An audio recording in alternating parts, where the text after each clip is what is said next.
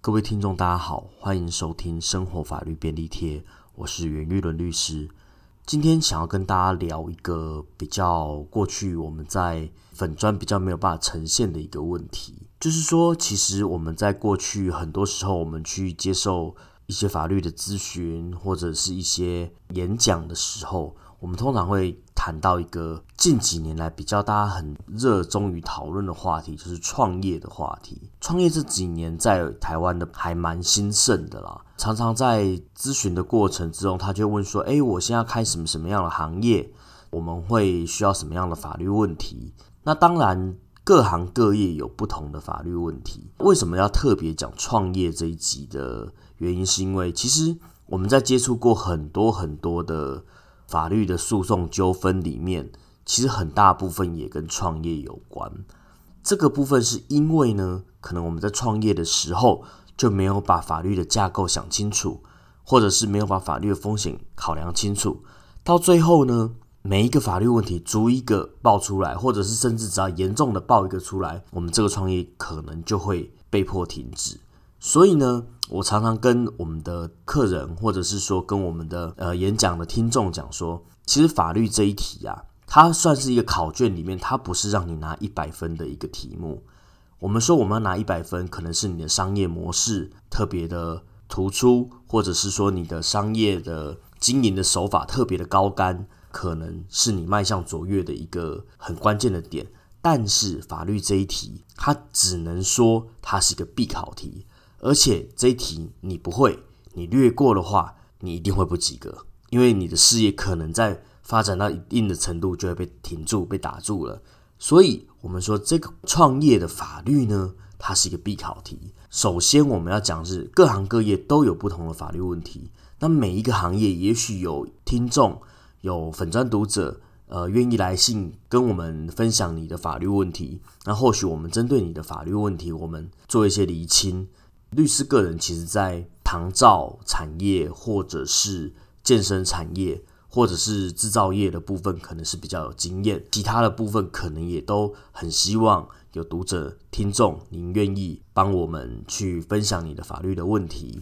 首先，我们要讲的是，所有的新创都会遇到的第一个问题，就是钱的问题。怎么说钱的问题呢？如果今天你要创一个业，你是独资的话，你自己一个人就具备全部的资金的话呢，我就恭喜，那你可以自己启动你的新事业。但是有时候不一定，我们手上的资金呢是足以完成这个事业的。如果在这样的情形的之话，我们要怎么样去找钱呢？找钱的方法有什么呢？我们有什么样的方式可以找钱呢？第一种方式是借贷，借贷很简单，就是去跟银行融资。或者是跟亲朋好友借款等等等。那另外一种方式呢，我们就是成立一个公司，或者是合伙，我们来做生意。我们找几个朋友，你出一点钱，我出一点钱，那你出一点力，我出一点力，我们来合伙。股份有限公司其实是我们这几年非常非常建议大家使用的一个创业的一个我们说载体好了。因为股份有限公司，它算是一个我们把钱出进来之后呢，我们不管经营的好或不好，那我们的责任就局限在于股份有限公司里面了。即便可能我们的亏损超过这个有限公司的资本额，我们也不需要拿我们自己个人的财产来赔偿。这样的一个方式，确保了，因为创业毕竟它是有风险的，它不可能是百分之百每一个事业都能够成功。其实就我们的观察跟统计来讲。可能有十次创业里面八次是失败的。如果是这样的话，我们一次如果就把我们全部的这次出资的钱都赔进去，甚至还要拿出我们既有的财产来赔偿的话，这对于创业来说可能是一个风险非常高的行为。所以，为了预防风险的部分，我们希望大家尽量都使用股份有限公司这样的方式来处理。那借贷有借有还嘛？生意成不成功不知道，但是钱一定要还。那合伙呢？合伙的问题在于，就是说合伙事业它必须，如果真的是创业失败的时候，可能还必须拿到自己个人的资产来做赔偿。那这样的风险就如同我们刚刚讲的，风险实在是过高。那我们都用股份有限公司这样的载体来来实行，会比较 OK。但是，但是我们如果设定我们是股份有限公司这样的一个载体来进行创业的话，创业者必须要有一个基本的认知，是说我是拿我们这个事业的未来跟股东现在的金钱来做交换，不能说哎。我今天呃，我个人在这个事业里面出了很多力，那股东只出钱呢？那为什么以后呢？股东可以每年来来做分红呢？这样的想法是不对的，因为股东把现在既有的金钱交给我们去创业，那我们一定要把我们的未来跟股东来共享，这样才是一个公平。因为股东帮我们分摊了风险，我们就要把我们未来可以得到的利润回馈给股东。这个是我们在采取。不管是股份有限公司还是怎么样的做法，就是我们既然想要创业，然后有股东帮我们分摊风险，我们自然要回馈利益。个人曾经处理过案件是，可能执行业务的人他在业执行业务的过程中出力出的比较多，后来呢就有一些抱怨，然后认为说，哎，都是我的我的功劳啊，那怎么会股东还要分我的钱呢？这就是在基本的认知设定上就有了错误，这个要特别先先说明。当然啦，这个我们后面会讲，就是说，如果我们认为说执行业务的这位创业者呢，他真的付出了很多，我们是不是约定说他在分红的时候呢，可以多分一点，或者是呢，他可以每个月领取一定的薪水、车马费等等等的，这个都是可以讨论的。其实。我们在进行一个合作的时候，不外乎呢，就是把风险、把利益、把所有应该分摊的东西都讲清楚。我也常跟我们要创业的朋友说，丑话要先说在前面啦。当你把丑话说出来，你在合作的初期就一定要把大家会考虑到未来考虑的点都想清楚，以后才可以避免纷争。因为当你钱都还没有进去的时候，大家就已经沟通不良了。那在未来在事业遇到困难，或者事业有利益要分配的时候，我们怎么能够期待说，诶，你现在就已经讲不清楚了，以后还有什么沟通的可能呢？就跟谈恋爱的时候，你一开始不先把规则讲清楚，那等到吵架的时候再来谈这些规则吗？呃，恐怕也是不行的哦。当然，我们要设立一个股份公有限公司，那其实目前的设立都相对的简单。然后相对的便捷，资本额的要求也不是那么的高。可是我们就逐一的来讨论，就是说我们要设定一个股份有限公司的时候，首先你一定要股东，首先你要发行多少股份，发行多少股份对应的就是你需要多少的金钱。这个部分我也希望大家在创业初期的时候就要想清楚，我们这个事业到底需要多少金钱，也让股东有个底。我们需要投多少钱？那投了多少之后，什么时候会有利润的回馈？像我曾经遇过，当然不是我自己个人或者客户的案件啦。我听过，就是说呢，诶，我想要开一家西式餐厅，结果呢，我跟股东说呢，大约三百万就够了。可是光是装潢就花了三百多万了。这个时候。就回头再去跟股东说：“哎，各位各位，那我们还在需要再两百万去买材料、人事成本、周转金的，我们还在出两百万。那所有的股东就会觉得说：，哎，什么？我出了这么多钱了，完全都还没有看到回馈，怎么又要出钱了呢？这个时候呢，恐怕就会出现很大的纷争。所以我们认为呢，一开始就要把资金面估的宽松一点，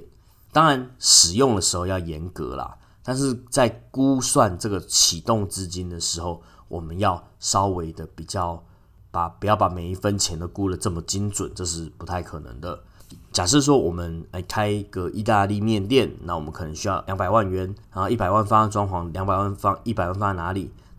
这个部分我们就要先估。那也许我们的资本额就设定在四百万，四百万的时候呢，我们找多少股东？每个股东分配的股份为多少？下一个问题就是说呢？总是会有执行经营的人，执行经营的人，他的股份数是不是占要占有绝对的多数呢？或者是要占一个过半数的一个一个比例呢？其实我觉得这个倒不一定，因为有时候啦，我们执行创业的创业者会担心说，我们是不是做了很久，然后把整个生意做起来之后呢，会因为我们的股数比别人少，表决权比别人少，最后变成啊，我苦心经营的这样的事业多年，变成其他人的事业了。在成功之后，就变成其他人的事业。必须说，这样的争议不是没有发生过。所以，如果真的有这样的考量，我们就必须说，可能啊，可能就要把股数的比例设定在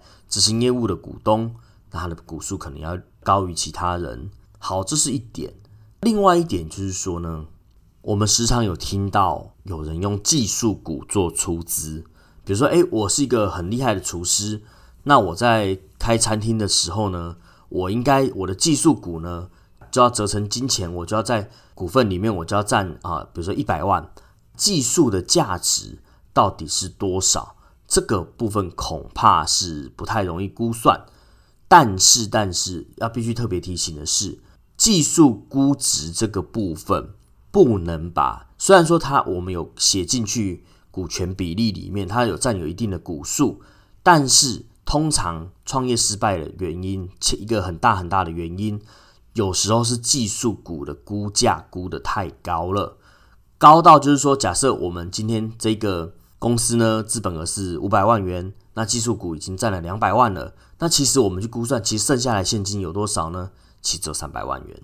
就如同我们刚刚讲的，三百万元够开一个店吗？这个就是一个很大很大的一个问题，所以。一个部分建议是说，技术股的估价恐怕要务实。另外一个是说，当我们在计算启动资金的时候，技术股这样的资金是不可以算在我们启动资金的一个估算里面。再来，我们下一个部分我们要讨论到，就是说，好，那我们我们股份都设定完成了，一定有执行的人跟非执行业务的人。我相信，就是说，在账务的部分，执行业务的人一定要把账务做得清楚。毕竟，这不是我们一个人的事业了，这是我们股东把很多很多的期待投注在这个事业上面，一定要把账务做得清楚，避免未来就是说，哎，这个钱花到哪里去啦？可能我们确实是花在公务上面，但是因为执行的部分并不是由交由就其他股东来执行，其他股东。难免会有一些质疑，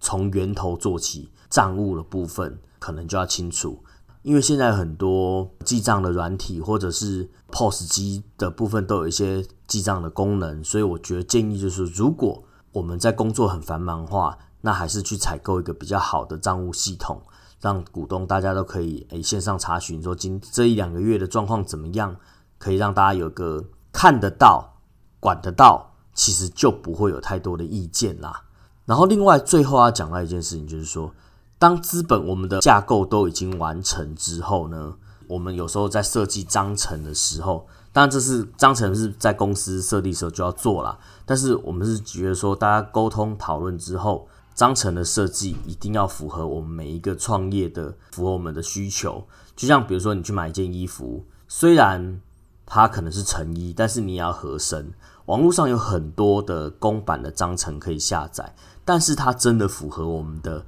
这个事业吗？恐怕是不一定。你可能下载到一个很大的公司的，或者是你下载到一个很简易的版本，可能都不符合我们的合作模式。那这个部分呢，就要慎选，或者是说，在创业初期的时候，就询问律师该怎么样去把这段章程给撰写好，这也是一种做法啦。诶，这不是工商服务哦，我只是建议，我并没有要做工商服务的意思。最后，最后我还要讲一点，就是说，我们常常在创业里面犯的问题是，有时候我们的资本的部分，假设我们资本额是五百万元，我们在设立之后呢，一定要确保这些资金都是有入到公司账户里面的。呃，有时候有一些便宜形式的方法是，我把钱汇进去之后呢，我马上又把它转出来。这样的问题就在于，就是说，诶，我们本来就已经设定好了这些资本是要作为创业使用的，结果我们又把它移回自己的账户或移回股东的账户的话，日后再进行，呃，我们还要采购设备啊、采购产品、人事支出的时候，那这个钱的账务流向就会变得很不清楚。你可能今天先汇回去给股东五十万，就股东又为了帮你付这个人事还有固定的开销，他又要再回回一笔钱。那这一笔钱的账目流向到底是什么？这样整个账务会乱掉。其实我觉得在设立股份有限公司，那有其他股东的时候，其实最根本、最根本的就是一个诚信的原则，是我们要把账务理得非常清楚。如果要已经决定了要设股份有限公司，那么一个先决、先决的基本条件就是我们要公开透明，然后让股东都可以接触到这整个账务，这才是一个根本之道。就于我的了解来讲，如果在账务上有一些不清楚的地方，日后发生争执的几率真的非常非常的高，所以回归到最最开始的时候，今天这个创业的第一堂课的部分，我们讲了股权。那日后我们可能会把一些涉及到各行各业的一些法规的部分，我们都可能可以讲。但是呢，在股权还有设立公司这个部分，我们其实最核心的要求还是说，当我们在选择的时候。我们选择了独资，那当然很好，那我们自由度很高。但是它的问题就在于，我们可能没有办法一次募集到这么多的启动资金。如果我们向股东这边来募款的时候，我们就一定要做到一个公开、透明跟制度化。那这就是以上今天的内容，谢谢大家收听。